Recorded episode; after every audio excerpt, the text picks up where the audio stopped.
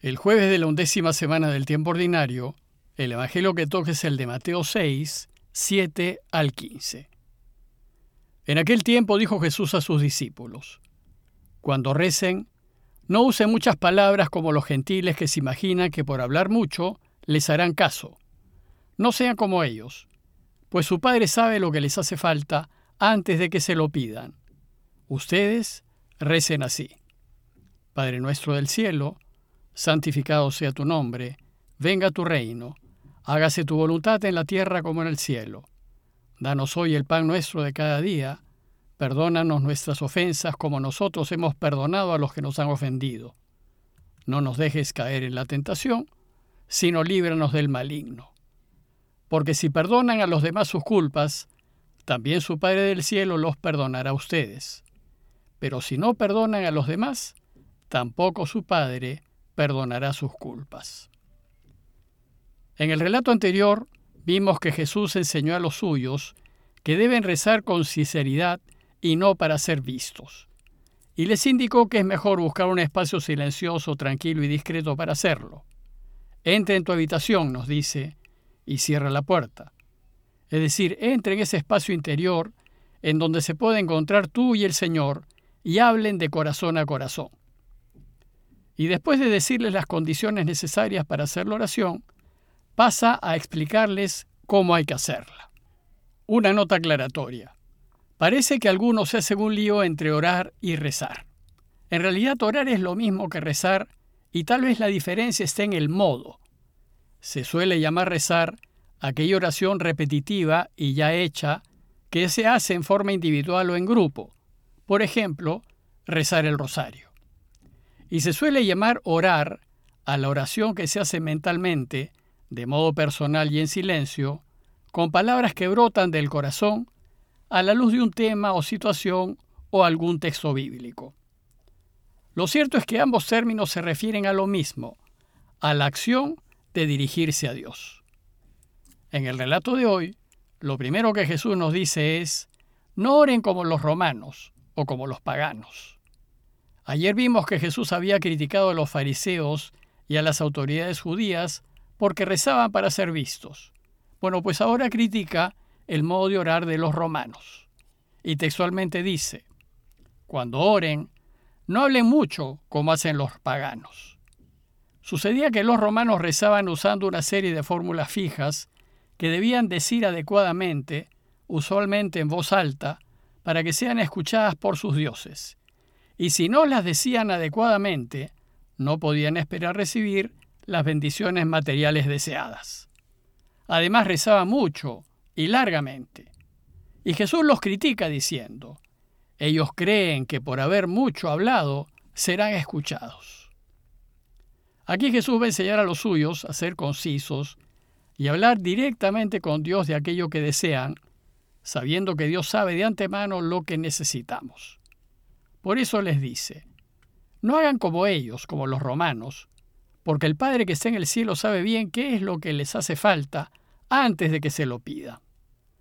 Debemos confiar en Dios, sabiendo que nos concederá no necesariamente lo que le estamos pidiendo, sino lo que sea mejor para nosotros, y al modo y en el momento en que más nos ayude, porque nos quiere y sabe qué es lo que es mejor para nosotros.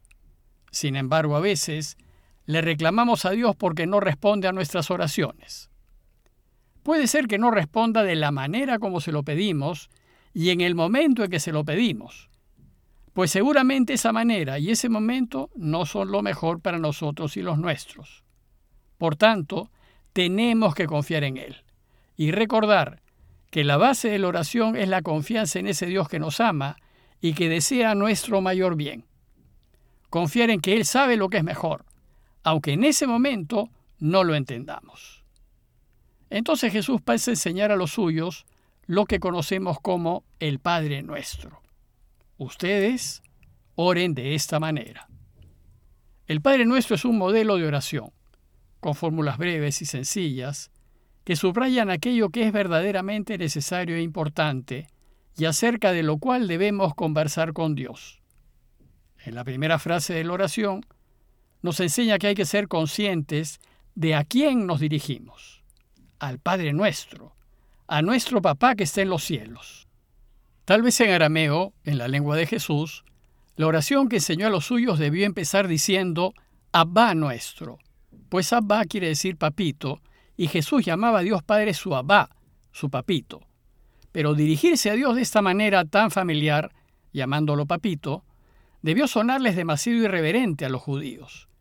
Para ellos ya era irreverente llamarlo padre, y con mayor razón llamarlo papito. Y podemos suponer que al escribir los evangelios en griego, en vez de usar la palabra abba por ser demasiado familiar, los autores prefirieron usar la palabra pater, que significa padre, y que es menos conflictiva.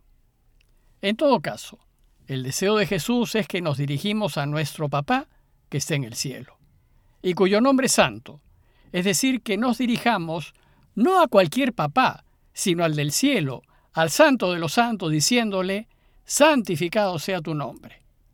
La expresión tu nombre indica a la persona, a ti que eres santo, a ti me dirijo. Nuestra oración pues va dirigida a nuestro papá, al santo de los santos, al Dios de dioses, al Señor de señores, al que todo lo ha creado bien y que sostiene todo lo que existe. A Él pues le vamos a pedir. ¿Y qué le vamos a pedir? Entonces Jesús nos sugiere hacer seis peticiones, las más importantes.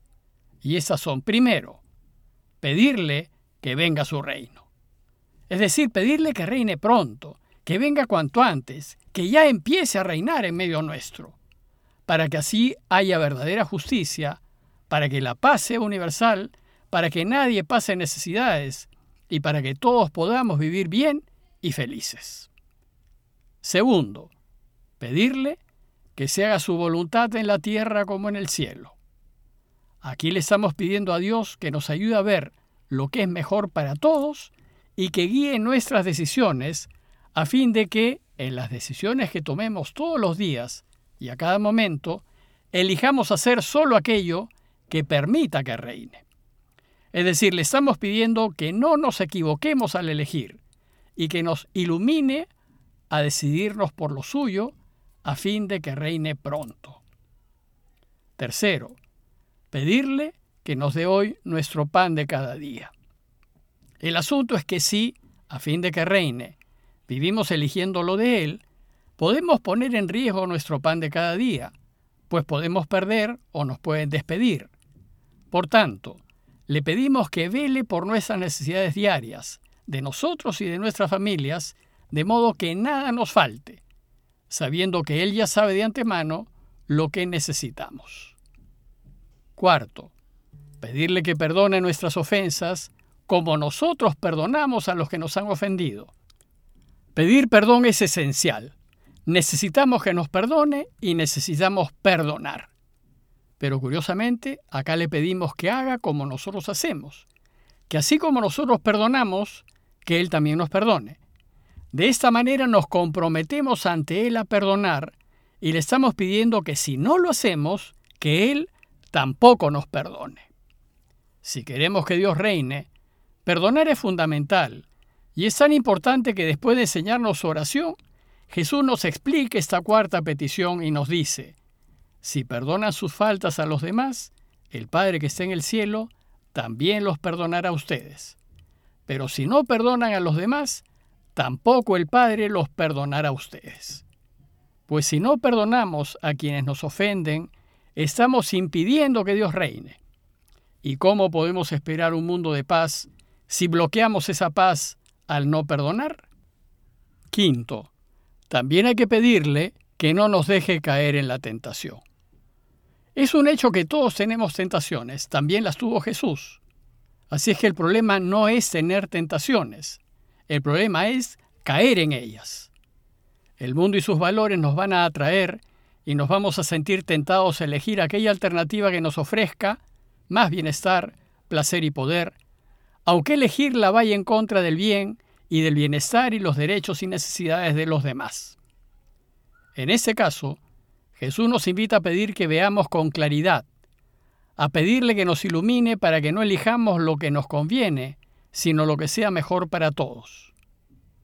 Y por último, La sexta petición es pedirle que nos libre del mal. Si nosotros elegimos hacer lo que Dios quiere, es decir, si elegimos hacer aquello que lo ayude a reinar, lo más probable es que el mundo reaccione en contra nuestra, pues nos vamos a oponer a toda clase de corrupción, injusticias y mentiras. Y cuando lo hagamos, dejaremos en evidencia el mal comportamiento de quienes viven según los valores del mundo.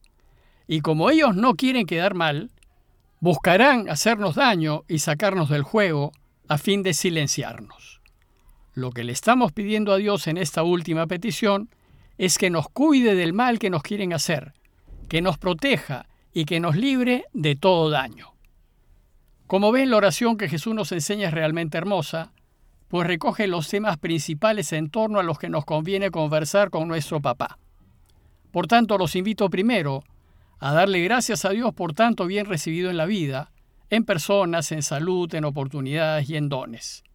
Y después recorrer con calma y detenidamente cada una de las seis peticiones que nos sugiere esta oración y a la luz de nuestras propias vidas reflexionar en lo que Dios nos invita a pedir.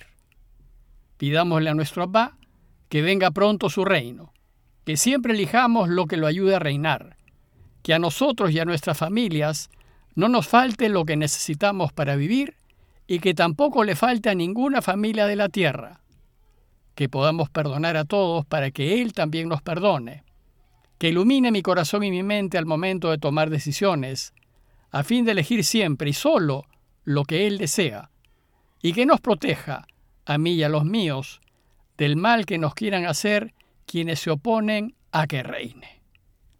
Parroquia de Fátima, Miraflores, Lima.